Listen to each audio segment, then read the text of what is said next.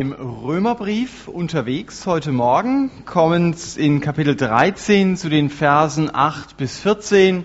Hieran müsst ihr euch nicht stören. Ich glaube, er muss noch mal irgendwie buden, da hatte er ein Problem. Kein Problem. Wir haben unsere Bibel mit und lesen aus Römer 13, Vers 8 bis 14.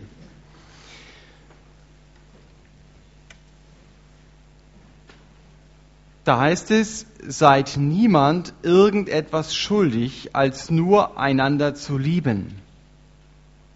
Denn wer den anderen liebt, hat das Gesetz erfüllt. Denn das, du sollst nicht Ehe brechen, du sollst nicht töten, du sollst nicht stehlen, du sollst nicht begehren. Und wenn es ein anderes Gebot gibt, ist in diesem Wort zusammengefasst. Du sollst deinen Nächsten lieben wie dich selbst. Die Liebe tut dem Nächsten nichts Böses. Die Erfüllung des Gesetzes ist also die Liebe. Und dies tut als solche, die die Zeit erkennen, dass die Stunde schon da ist, dass ihr aus dem Schlaf aufwacht. Denn jetzt ist unsere Rettung näher, als da wir zum Glauben kamen. Die Nacht ist weit vorgerückt und der Tag ist nahe. Lasst uns nun die Werke der Finsternis ablegen und die Waffen des Lichts anziehen. Lasst uns anständig wandeln wie am Tag, nicht in Schwelgereien und Trinkgelagen, nicht in Unzucht und Ausschweifungen, nicht in Streit und Eifersucht, sondern zieht den Herrn Jesus Christus an und treibt nicht Vorsorge für das Fleisch, das Begierden wach werden. Also das ist der Text heute Morgen für uns, für den Römerbrief. Und wir müssen uns zunächst vielleicht mal erinnern, weil das schon eine Weile her ist, als wir das letzte Mal im Römerbrief unterwegs waren, dass Paulus in Römer 12 ja gesagt hat, als Christen können wir anders denken. Wir können anders denken und wir können auch anders leben. Jetzt müssen wir mal gucken, ob wir den hier haben. Egal, kommt gleich. Wir können anders leben als Menschen, die Jesus nicht kennen. Und deshalb sollten wir das auch tun. Christen leben anders als Nichtchristen. Sie haben einen anderen Lebensstil, weil sie nämlich ein anderes Lebensziel haben. Und dieses andere Lebensziel wird von der Motivation bestimmt, ich will zu Gottes Ehre leben. Ah, ich brauche es nicht unbedingt, dann machen wir es weg. Der Jesus selbst hat es einmal so gesagt. Die Menschen sollen eure guten Werke sehen und sie sollen euren Vater im Himmel preisen. Das heißt also, wenn, wenn dein Nachbar sieht, wie du lebst, dann soll er nicht von dir begeistert sein, sondern er soll von deinem Gott begeistert sein. Der Nachbar auf deiner rechten Seite soll deinem Nachbarn auf der linken Seite gar nicht mehr aufhören zu erzählen, was dein Gott in deinem Leben tut. Und du selbst sollst von der Sehnsucht gepackt sein, dass Gott sich wirklich über dein Leben freuen kann. Das muss die Motivation sein, einen anderen Lebensstil zu leben, einen Lebensstil, den man sieht. Und es war ein sehr markantes Kennzeichen dieses neue Lebensstil oder ist, den Text, den wir gelesen haben, ist die Liebe. Davon schreibt Paulus hier in Römer 13. Seid niemand etwas schuldig, so beginnt dieser Text, als nur einander zu lieben. Das heißt, das ist Bringschuld. Das ist nicht etwas, worauf ich warten muss, sondern das soll ich den anderen bringen. Und das ist dem Herrn Jesus sehr wichtig, dass ich diese Liebe in meinem Leben lebe. Und deshalb habe ich die Verse 8 bis 10 mit dem Satz überschrieben, Gott freut sich über dich, wenn du seine Liebe lebst. Gott freut sich über dich, wenn du seine Liebe lebst. Es sind die letzten Stunden, die der Jesus hier auf dieser Erde verbringt. Und wir hören ihm zu in Johannes 13. Und da sagt er, ein neues Gebot gebe ich euch, dass ihr einander liebt, damit, wie ich euch geliebt habe, auch ihr einander liebt. Daran werden alle erkennen, dass ihr meine Jünger seid, wenn ihr Liebe untereinander habt. Das hat ihn bewegt. Das sind sehr herausfordernde Worte. Liebt einander. Der Maßstab ist, wie ich euch geliebt habe. Das heißt, die Liebe des Herrn Jesus ist Vorbild, wie ich andere lieben darf und in der Kraft des Heiligen Geistes auch andere lieben kann. Wie geht's mir, wenn ich solche Texte höre? Der ist ja mit unserem Text heute Morgen im Römerbrief sehr eng verbunden. Vielleicht denke ich, genau, das sollte die EFA sich mal zu Herzen nehmen. EFA heißt ja Evangelium für alle, das können Sie predigen, Evangelium für alle, ja, ja. Aber es heißt nicht, liebt alle. Das leben Sie nämlich nicht. So kann ich den Text hören. Schade, komme ich in meinem persönlichen Leben nicht weiter. Das ist eine Art und Weise, das zu hören. Und vielleicht gibt es ja genug Gründe, wo du sagst, genau deshalb habe ich recht mit meiner Einstellung. Aber man kann den Vers auch anders hören, den der Jesus in seinen letzten Stunden gesagt hat. Ich kann mich fragen, hey, wie kann ich diese Liebe leben? Wie kann ich diese Liebe leben? Wie kann ich das umsetzen in meinem Alltag? Ich kann sagen, Herr, wenn das deine Sehnsucht ist, dass ich diese Liebe lebe, dann soll das auch meine Sehnsucht sein. Egal was die anderen machen, die interessieren mich doch zunächst mal gar nicht. Es geht um mich, Herr, ich will für dich diese Liebe leben.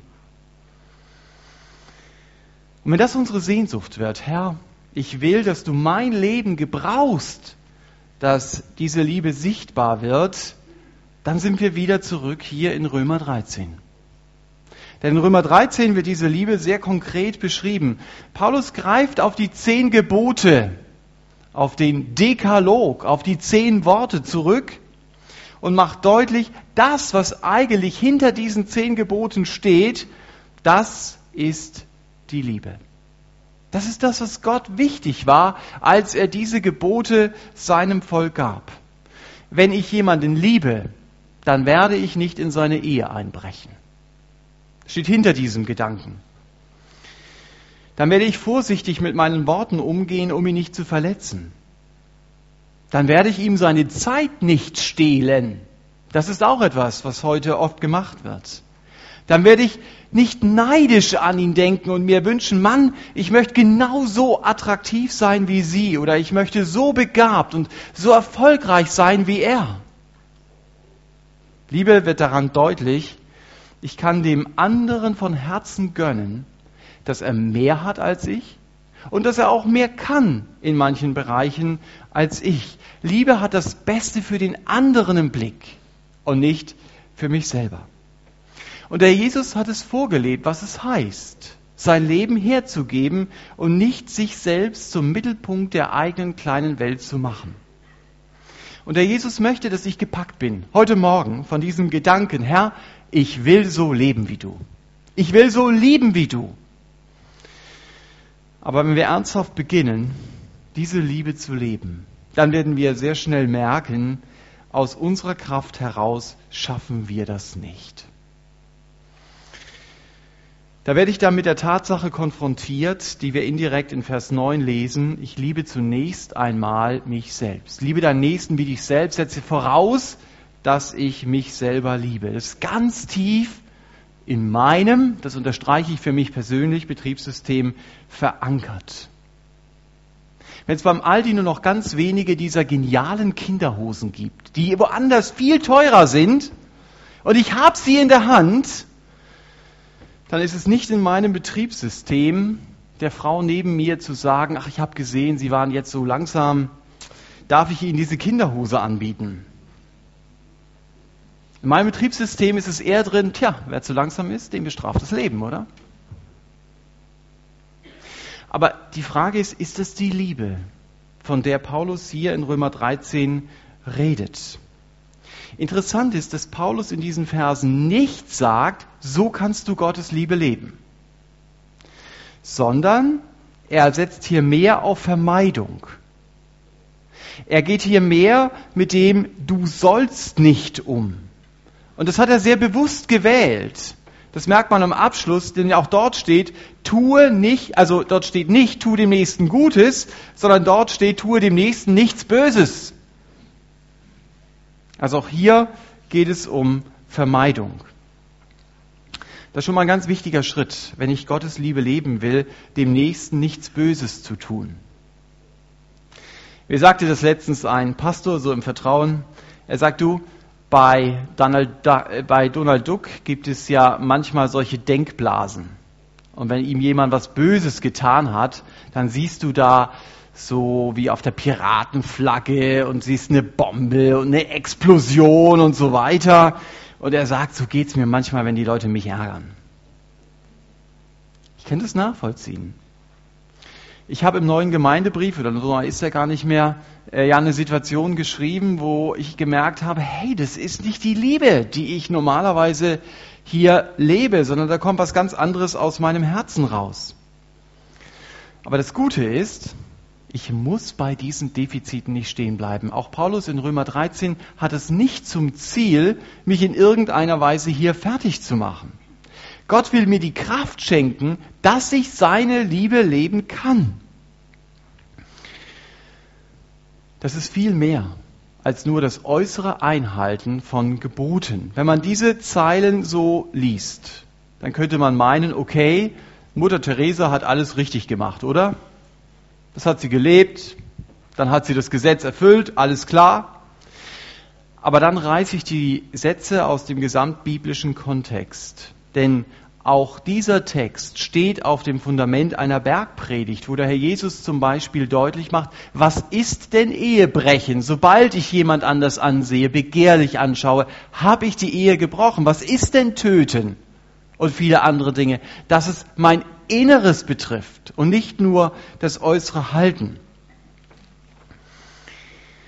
Paulus sagt im Korintherbrief einmal, du kannst dich sogar verbrennen lassen, wenn du das nicht aus Liebe zu Jesus tust, dann nützt es dir nichts. Vergiss es. Es geht also nicht nur um das Äußere, sondern es geht auch um die innere Haltung. Darauf kommt es Gott an. Das ist ihm viel wichtiger, meine innere Einstellung, als das, was ich äußerlich tue. Und die Frage muss sein, warum will ich diese Liebe leben? Von der Paulus in Römer 13 redet.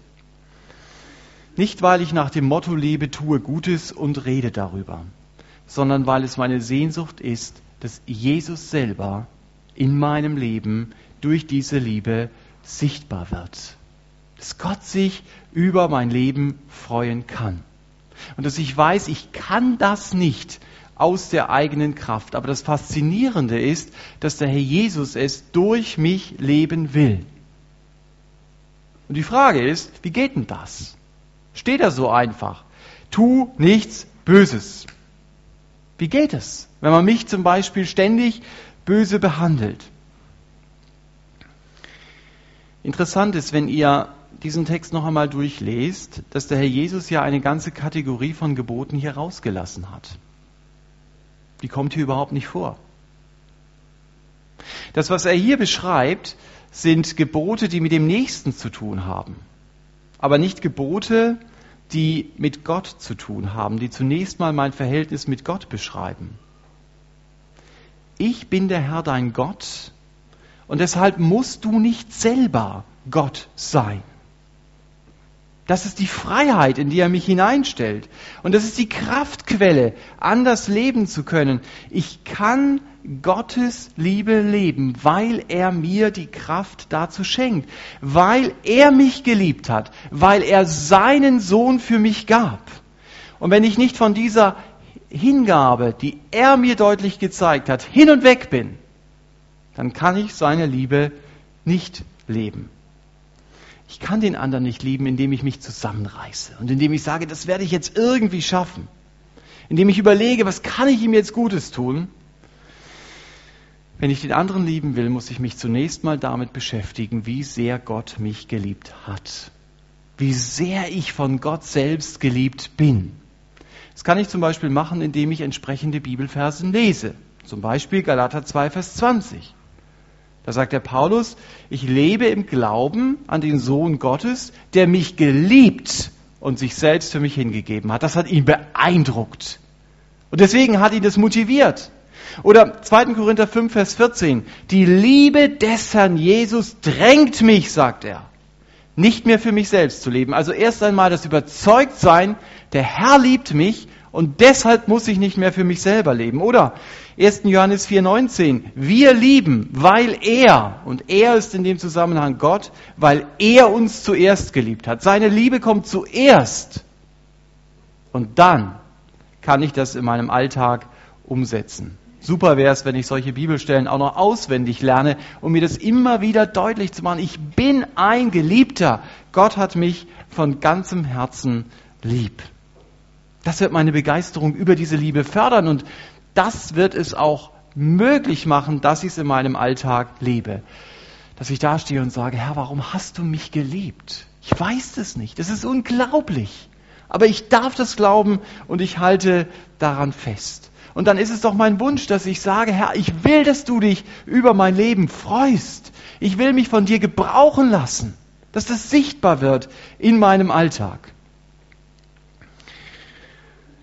Und weil du mich liebst, deshalb muss ich dem anderen nichts Böses tun. Und nicht nur das, sondern ich darf ihm sogar Gutes tun. Und Gutes tun heißt, diese Liebe zu leben.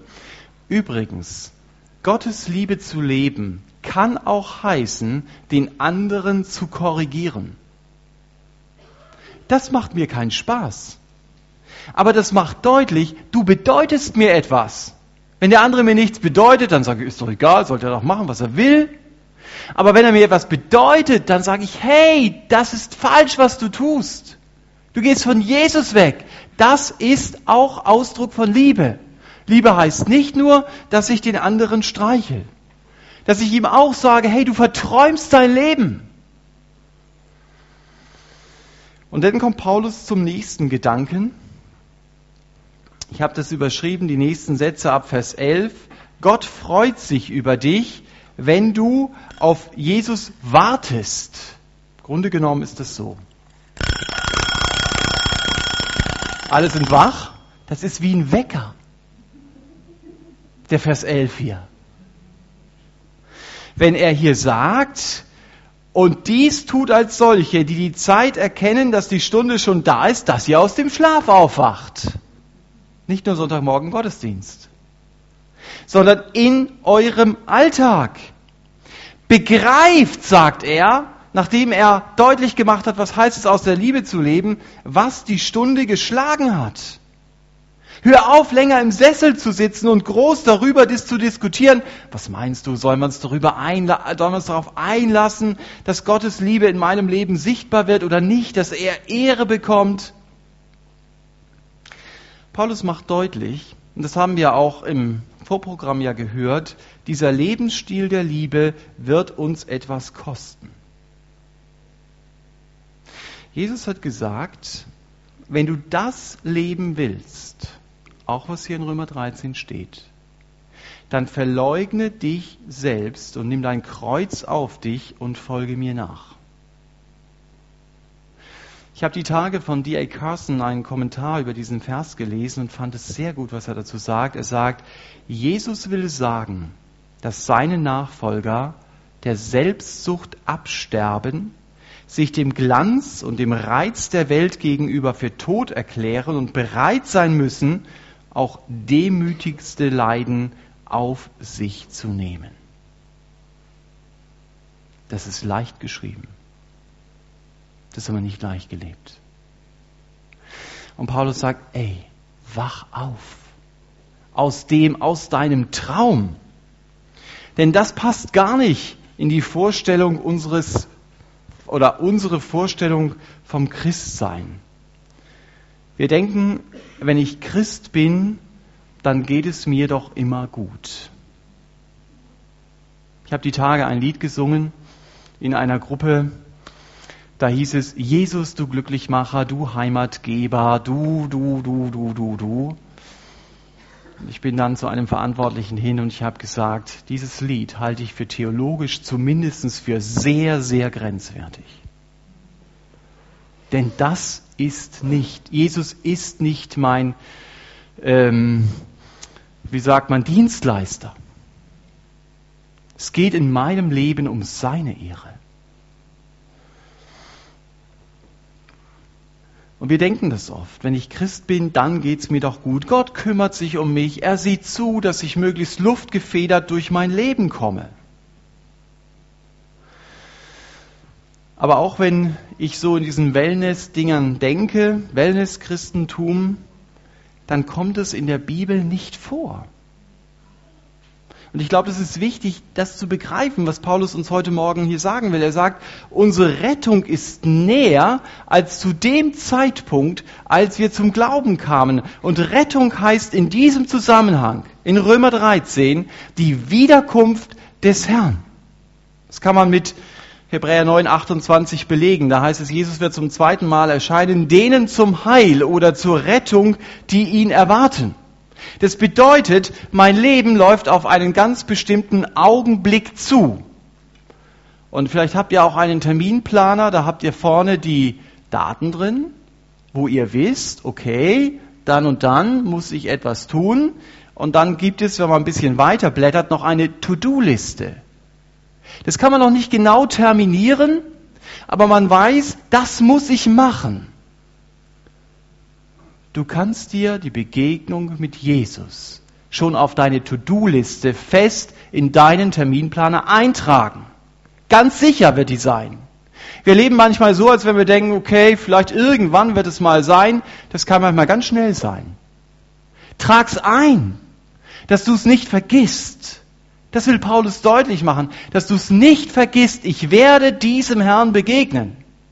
Mein Leben läuft auf diesen einen Punkt zu.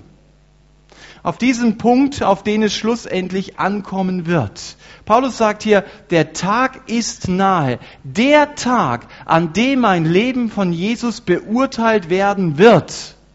Und es ist gut, dass ich heute über diesen Tag nachdenke. Dass ich darüber nachdenke, wie wird der Herr Jesus wohl die Dinge beurteilen, für die ich meine Zeit eingesetzt habe. Wird er vielleicht sagen, ja Mensch, das finde ich schön, du hast wirklich dein Leben für die Dinge eingesetzt, die mir wichtig sind. Oder muss der Jesus zu mir sagen, sorry, du hast viel erreicht in dieser Welt. Die Leute haben dich bewundert, du hast viel Geld verdient. Mann, die Leute waren wirklich begeistert von dir. Aber für mich hat dein Leben gar nichts gebracht. Diesen Moment wird es geben. Den kannst du dir eintragen. Von dem redet Paulus hier in Römer 13. Vielleicht sagt der Herr zu mir, hey, du hast im Gottesdienst gesungen, ein Leben gegeben für den Herrn der Welt. Hundertmal hast du es gesungen und doch hast du dein Leben für dich selber behalten. Du bist deinen Zielen hinterhergelaufen. Wie geht's dir mit dem Gedanken? Meine Rettung, also die Wiederkunft des Herrn, ist nahe. Ich werde vor ihm stehen. Das ist der finale Punkt, auf den mein Leben zuläuft. Ich glaube, wenn wir einmal vor Jesus stehen, dann wird es nicht wirklich überraschend sein, wie er unser Leben beurteilt. Ich weiß nicht, wie es euch als Schüler geht. Also in Mathe wusste ich schon immer ungefähr, in welchem Bereich meine Note war. Die war nicht überraschend. Ja, also wenn es vier war, dann war es noch überraschend. Und es gab manche andere Arbeiten, wo ich auch wusste, das wird garantiert keine vier. Das hatte ich irgendwie so im Blut, wenn ich diese Arbeit äh, geschrieben hatte. Und manchmal tun wir so, als ob, naja, ich werde dann schon sehen, was Jesus sagt. Das weißt du ganz genau. In welchem Bereich er dein Leben beurteilen wird. Und es ist ziemlich dumm zu denken, Gott sagt in seinem Wort, irre dich nicht, wer sparsam sät, wird sparsam ernten. Und du denkst, naja, das steht da zwar, aber bei mir wird es wahrscheinlich anders sein. Johannes sagt es mal, 1. Johannes 2,28, Kinder, bleibt in ihm, damit wir, wenn er offenbar werden wird, Freimütigkeit haben und nicht beschämt werden bei seiner Ankunft. sei vorbereitet auf diesen Termin an deinem Lebensende. Wo du Jesus freudig entgegengehen kannst. Lass dich nicht von den Versprechungen dieser Welt ködern. Verschwende dein Leben nicht für Ziele, die in der Ewigkeit keinen Wert haben. Wir waren auf der JFB und da hatten wir einen Referenten, der sehr direkt ist, ja. Und dann hat er mit jemand anders gesprochen, der sagt, ah, ich habe nicht viel Zeit für Gemeindearbeit, ich habe nicht viel Zeit, mich für Gemeinde Jesu einzusetzen. Und dann hat er zu ihm gesagt, die haben ein sehr persönliches Verhältnis, er hat gesagt, du bist selbst schuld. Du wolltest immer höher, höher, höher auf die Karriereleiter und jetzt stehst du da und jetzt hast du keine Zeit mehr. Und ich sage dir, wenn du dann bei deinem tollen Haus an dem Rasen langläufst mit deinem Rasenmäher, dann sag immer, du, ich depp, ich depp, ich depp, ich depp. Weil du dein Leben für Ziele eingesetzt hast, die für Gott überhaupt nicht wichtig sind. Sehr herausfordernd, ja? Paulus schüttelt mich aber auch in diesem Text und er sagt, Mensch, werd wach. Das sagt er wörtlich. Mach die Augen auf. Ich fand es dann interessant, als ich äh, diesen Text nachgelesen habe in der Sprache, in der Paulus ihn schrieb. Schlaf heißt ja Hypno. Ich will da nicht zu viel reinlegen. Aber manchmal kommt es mir vor, dass wir in Westeuropa so etwas wie hypnotisiert sind von den vielen Möglichkeiten, die wir haben. Dass wir nämlich schlafen, weil wir den Erfolg haben, weil wir das Geld haben, die Attraktivität, die Bequemlichkeit. Das nimmt mein Denken so gefangen und ich begreife nicht, was die Stunde geschlagen hat. Ich selber gehöre nicht zu der Fraktion der Endzeitpropheten, die immer ganz genau wissen, welches tagespolitische Ereignis jetzt irgendwie in Gottes Heilsplan einzuordnen ist. Aber ich nehme wahr, dass viele Gemeinden dem Denken dieser Zeit auf der einen Seite hinterherlaufen und andere mehr und mehr Druck bekommen, weil sie das nicht tun. Und mir ging es so in den letzten Wochen, dass ich gedacht habe, wow, das ist aber wieder richtig konzentriert. Da wird ein Pfarrer zu einer Pfarrerin nach dem Motto, wie fortschrittlich die Kirche doch ist. Da wird auf dem Kirchentag in Hamburg, der ist ja Anfang Mai zu Ende gegangen, ein führendes Mitglied der Grünen eingeladen, um die Sache der Homosexuellen zu vertreten. Und dieses Bundestagsmitglied strengt zurzeit einen Gesetzesentwurf an, die therapeutische Mithilfe daran, wenn homosexuelle Jugendliche raus wollen, unter Strafe zu stellen. Das will man bringen. Aber eine jüdisch-messianische Gemeinde, die auch auf diesen Kirchentag möchte, wird ausgeladen, weil sie nicht dialogfähig ist weil sie möchte, dass Menschen Jesus kennenlernen. Das ist nicht dialogfähig. Ich, ich äh, nicke nicht ab, was man mir diktiert. Ich habe einen Beitrag des Norddeutschen Rundfunks gesehen, der hat mich echt aufgeregt. Da hieß es, es sei in Freikirchen üblich, dass vor allem nicht akademische Eltern, schade für euch, wenn ihr nicht studiert habt, ähm, ihre Kinder schlagen würden. 60 Prozent der Kinder in Freikirchen hätten wirklich keine Lebensfreude.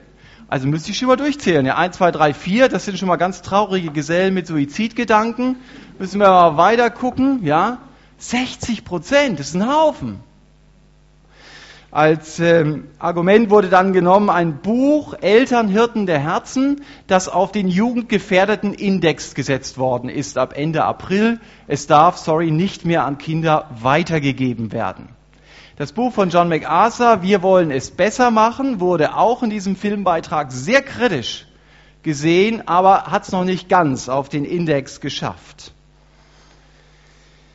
Und wenn du das mitbekommst, innerhalb von ein paar Tagen, dann merkst du, das ist eine gezielte Kampagne. Das wird nicht abebben, das kommt in Schwung. Ich bin persönlich nicht der Romanleser, aber ich sprach letztens mit einer Person, die immer wieder mal Bestseller-Romane liest. Und die Person sagte mir, ihr fällt auf, dass neben den zunehmenden pornografischen Beschreibungen in diesen Bestseller-Romanen immer mehr Christen in den Handlungen vorkommen. Und zwar sehr schräge Christen. Und dass auch biblische Werte immer mehr ins Lächerliche gezogen werden. Das scheint System zu haben.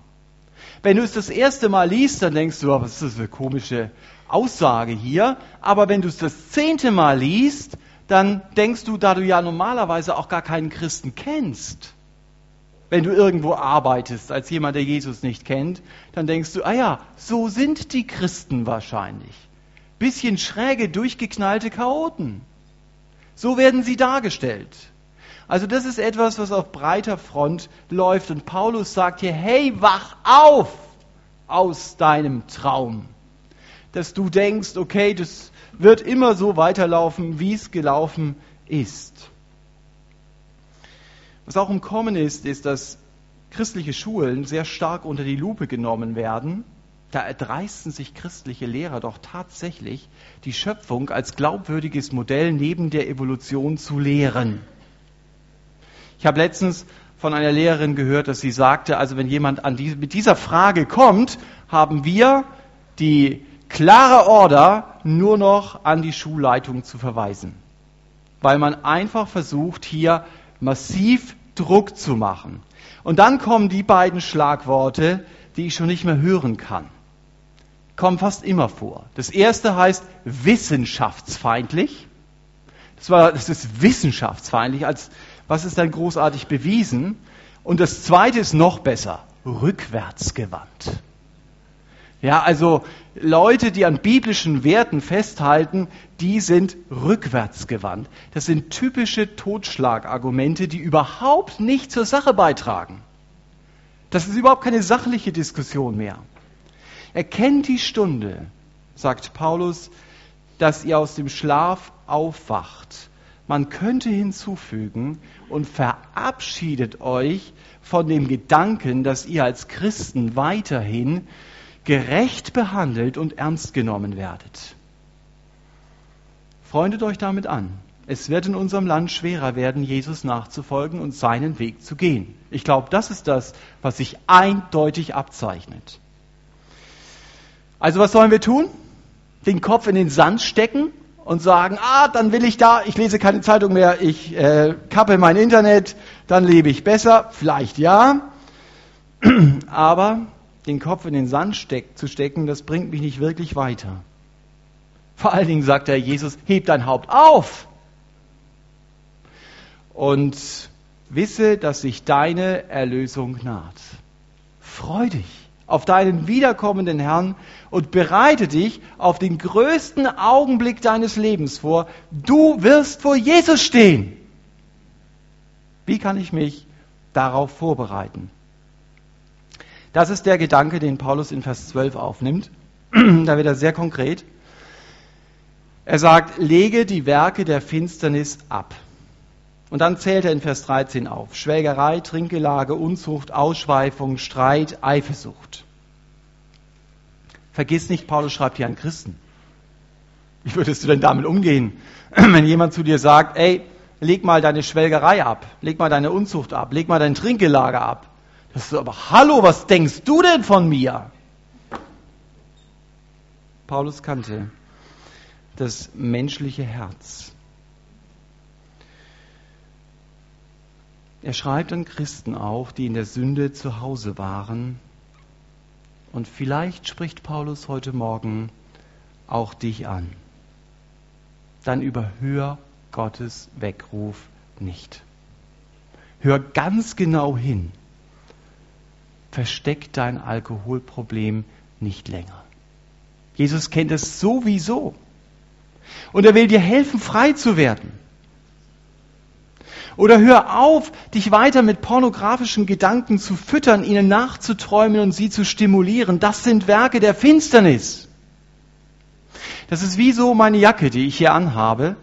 Und Paulus sagt, zieh diese Jacke aus. Zieh die Werke der Finsternis aus. Und das Gleiche gilt eben auch für einen ausschweifenden Lebensstil. Ich mir jeden Luxus gönne, aber für Gottes Sache habe ich weder Zeit noch Geld und sorry, schon gar keine Kraft, weil ich ja woanders eingespannt bin. Wenn Leute bei einer Olympiade auf dem Siegertreppchen stehen, dann haben sie ihr Leben, ihr ganzes Leben bis dahin diesem Sport geopfert. Sie haben auf ganz vieles verzichtet, sonst wären sie nicht bei den ersten drei. Und wir als Christen denken, Jesus nachzufolgen, naja, das geht auch ohne Einsatz. Das geht auch ohne Opfer. Wenn wir das denken, dann kennen wir die Bibel nicht. Jesus hat immer wieder betont, es wird dich etwas kosten, mir nachzufolgen. Ohne Opfer wird es nicht gehen. Ich erzähle nochmal eine Sache von der Jugendferienbibelschule, auf der ich war, von dem besagten Referenten. Er brachte einen sehr interessanten Gedanken. Er hat, gesagt, wenn du bereit bist, Jesus dein ganzes Leben zu opfern, deine Zeit, dein Geld, dein Einsatz, nicht nur, okay, ich gebe mal was, sondern wenn es wirklich ein Opfer für dich ist, wird es dich auch auf dem Weg mit ihm bewahren. Denn du weißt, es war bisher sehr teuer, diesen Weg mit Jesus bis hierhin zu gehen. Es hat mich alles gekostet. Es hat mich vielleicht Beziehungen gekostet. Es hat mich viel Geld gekostet. Es hat mir viel Einsatz gekostet. Und ich will diesen Weg weitergehen. Bin gespannt. Er hat ähm, mir ein Buch gegeben, das heißt Radical auf Englisch. Und er sagte, dieses Buch hat sehr viel in meinem Leben verändert. Mal sehen, was es bei mir verändert. Aber ich glaube, wir sind echte Tagträumer, wenn wir meinen, Jesus nachzufolgen heißt, am Sonntagmorgen im Gottesdienst zu sitzen und das reicht. Es ist doch komisch, wenn wir beruflich weiterkommen wollen, dann wissen wir, wir müssen dazulernen. Dann wissen wir, wir müssen Zeit investieren. Ich muss mein Herz da reinhängen, um weiterzukommen. Aber für Gott reicht ein Leben mit angezogener Handbremse völlig aus. Und vielleicht haben wir so eine laxe Haltung zu Streit und Eifersucht, was Paulus hier sagt, und wir merken gar nicht, diese Dinge blockieren uns auf dem Weg der Nachfolge. Das sind Werke der Finsternis. Und du brauchst gar nicht darüber nachzudenken, wie lebe ich Gottes Liebe, wenn diese Werke der Finsternis deine Jacke sind, ist, mit der du einfach rumläufst. Von der Paulus sagt, du sollst sie ausziehen. Das biblische Grundgesetz heißt, wer der Begierde eines sündigen Charakters folgt, der Begierde seiner Augen, dem Hochmut seines Lebens, sagt Johannes, der kann die Liebe des Vaters nicht leben. Ist ausgeschlossen. Das beißt sich. Mach dir nichts vor. Du kannst nur auf der einen Seite diesen Dingen folgen oder auf der anderen Seite sagen, ich will in der Liebe des Herrn stehen. Die Frage ist natürlich, wie bekomme ich denn die Liebe des Vaters in mein Leben hinein, von der Paulus in unserem Abschnitt redet. Also eins war klar, er hat gesagt, du sollst die Werke der Finsternis ablegen, indem du zum Beispiel sagst, ich will der Eifersucht keinen Nährboden in meinem Leben geben.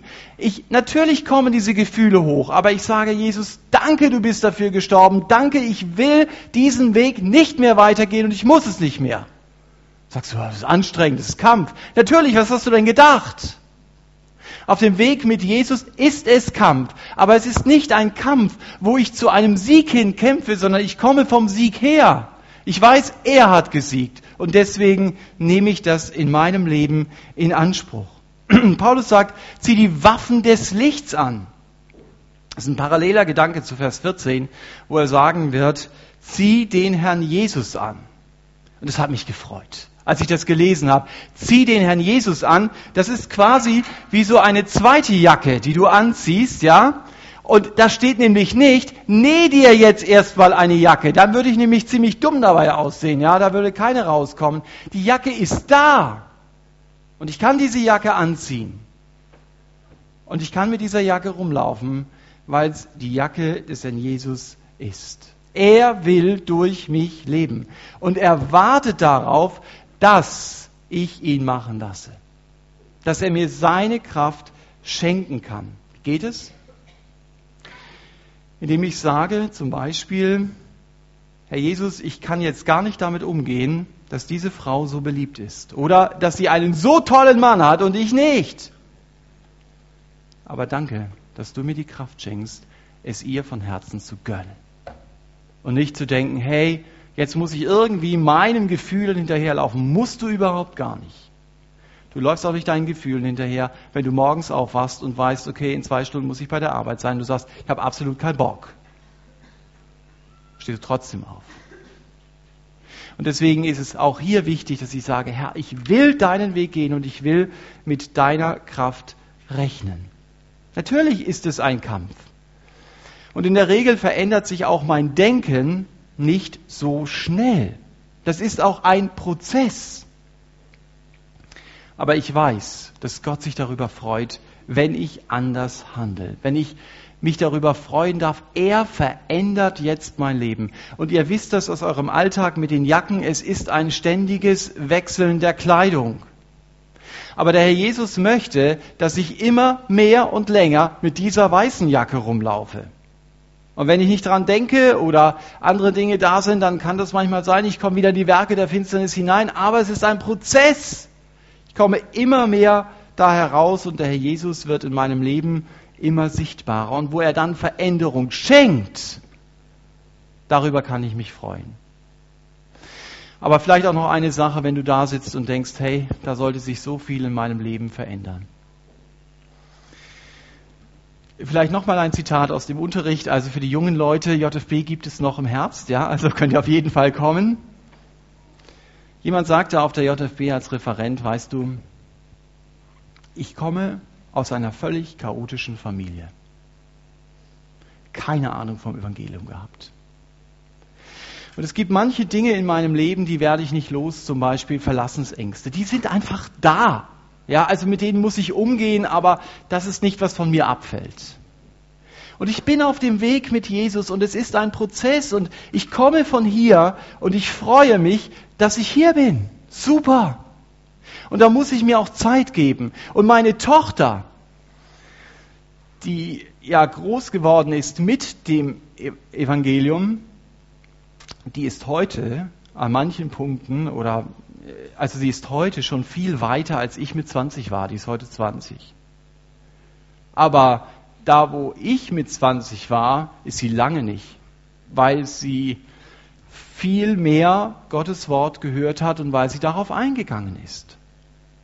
Und es war mir hilfreich, dass er sagt, wir müssen hier auch mehr in Familienverbänden zusammendenken. Es ist nicht nur immer das individuelle einzelne Leben das, was Gott an Familien tut. Und da, wo der Segen der Eltern natürlich bei den Kindern auch sichtbar wird. Aber er sagt, meine Schritte werden langsam sein, aber sie sind beständig. Und wenn ich hier stehe und zurückschaue, dann muss ich sagen, da hat Gott so viel an meinem Leben getan und deswegen freue ich mich. Und ich muss nicht ständig darauf schauen, aber diesen Weg habe ich noch zu laufen. Ich glaube, das ist auch wichtig, das mal im Blick zu haben und nicht zu meinen, hey, ich lebe immer vom Defizit. Schau auf das, was Gott in deinem Leben getan hat. Und da, wo Gott Veränderung schenkt, freu dich drüber, dass Gottes Sieg von Golgatha in deinem Leben sichtbar geworden ist. Das ist dann ein anderer Lebensstil und Paulus beschließt diesen Text damit, dass er sagt, ich treffe keine Vorsorge für das Fleisch. Das heißt, ich gehe nicht immer wieder den sündigen Gedanken nach und philosophiere darüber, sondern ich sage, stopp, das will ich nicht denken, das ist nicht mehr mein Leben. Ich gehe bewusst in eine andere Richtung. Und ich lasse mich auch nicht von den Werken der Finsternis auffressen, weil ich Sünde, wenn sie da ist, bekenne. Ich sage, das ist Sünde, das bekenne ich und dann gehe ich weiter. Und ich lasse mir die Kraft schenken, anders zu leben. Und ich glaube, wenn du so unterwegs bist, dann wirst du merken, hey, da passiert was in meinem Leben. Da passiert nicht nur was, dass ich sonntags in den Gottesdienst gehe und mich da hinsetze und okay, ich habe was Neues gehört. sondern ich werde merken, wie in meinem Alltag Dinge anders werden. Ich werde merken, wie Jesus mein Leben verändert. Da wird Leben mit Jesus plötzlich wieder spannend. Wenn du also denkst, hey, ich erlebe so wenig mit Jesus, sei doch mal bereit, was für ihn zu investieren.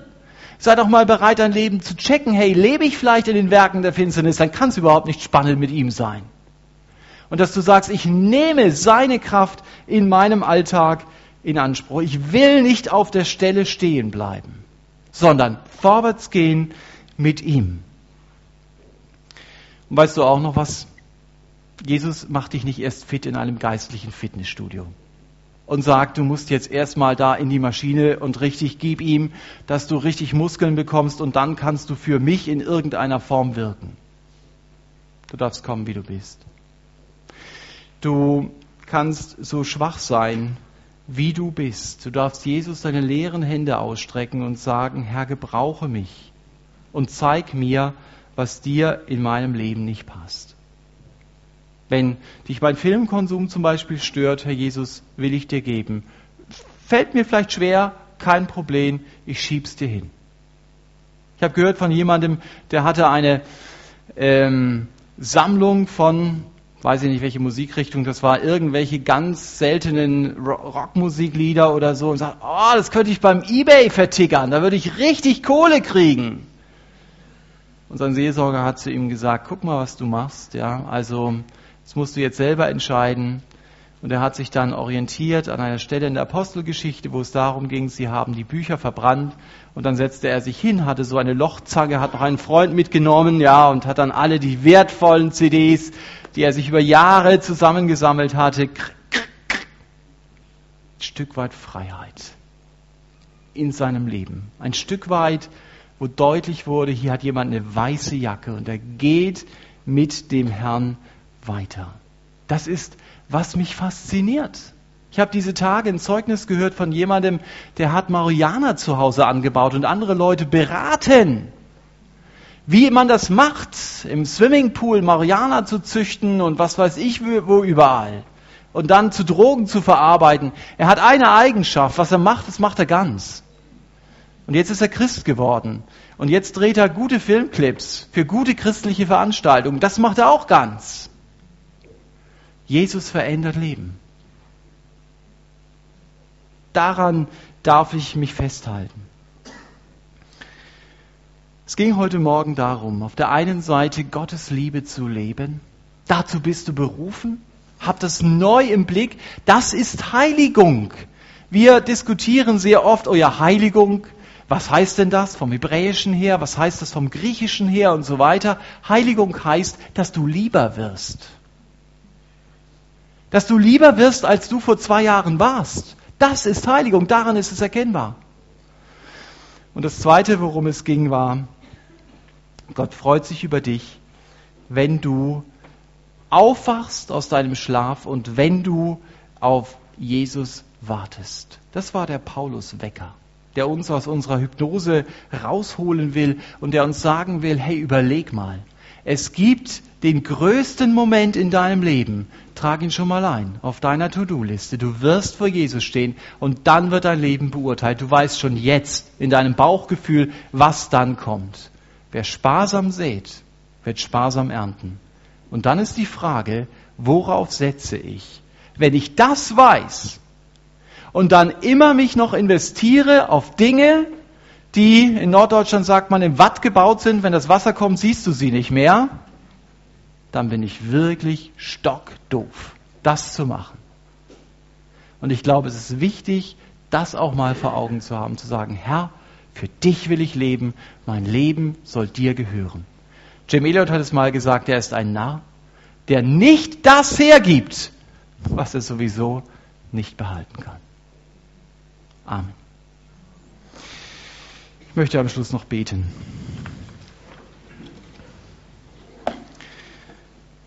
Herr Jesus, das ist ein Text, der mich persönlich sehr herausgefordert hat. Deine Liebe zu leben und zu begreifen, es geht um mehr, als durch unser Leben zu gehen. Es geht darum, dass du in unserem Leben sichtbar wirst. Es geht darum, aufzuwachen und zu begreifen, Herr, wir werden einmal vor dir stehen und uns nicht in unserem Alltag zu verlieren. Herr, wir wollen dich bitten, auch noch einmal um unsere Geschwister in Syrien, die das ein Stück weit erleben in ihrem Alltag, die das viel präsenter haben als wir, dass du ihnen den Blick schenkst immer wieder zu dir, dass sie ihre Häupter aufheben und wissen, unsere Erlösung naht sich. Aber ich möchte dich auch für uns bitten, dass die Zeichen, die wir sehen und das, was wir um uns herum erleben, dass wir es auch zu deuten wissen und nicht denken, das sind Wellen, die kommen und die gehen, sondern dass wir begreifen, Herr, es kann auch ein Weckruf für uns als Gemeinde sein, für mich persönlich. Amen.